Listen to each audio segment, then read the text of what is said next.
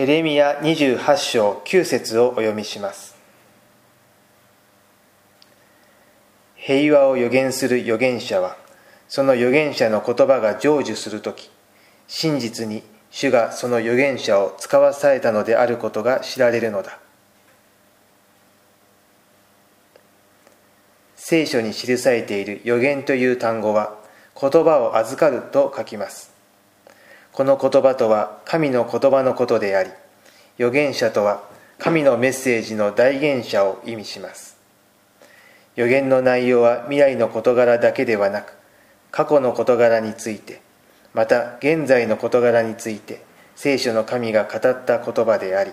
預言者は神の言葉を命がけで人々に伝えました。しかし聖書には預言者ハナニヤのように自分で勝手に考え出した言葉を神の言葉として語る者がいました。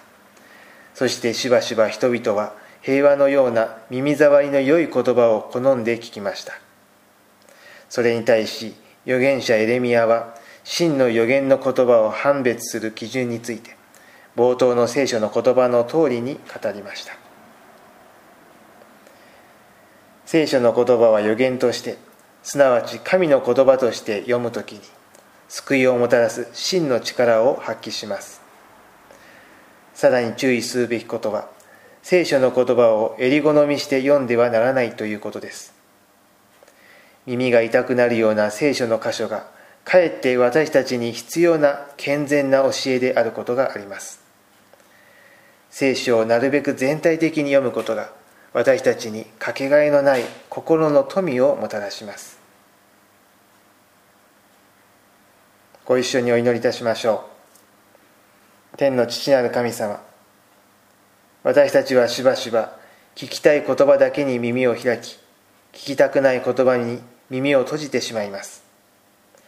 たとえ耳が痛くなるような話であっても私たちの成長に役立つ本物の真理を知ることができますように。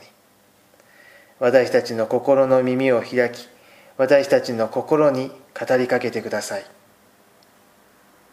イエス・キリストのお名前によって祈ります。アーメン。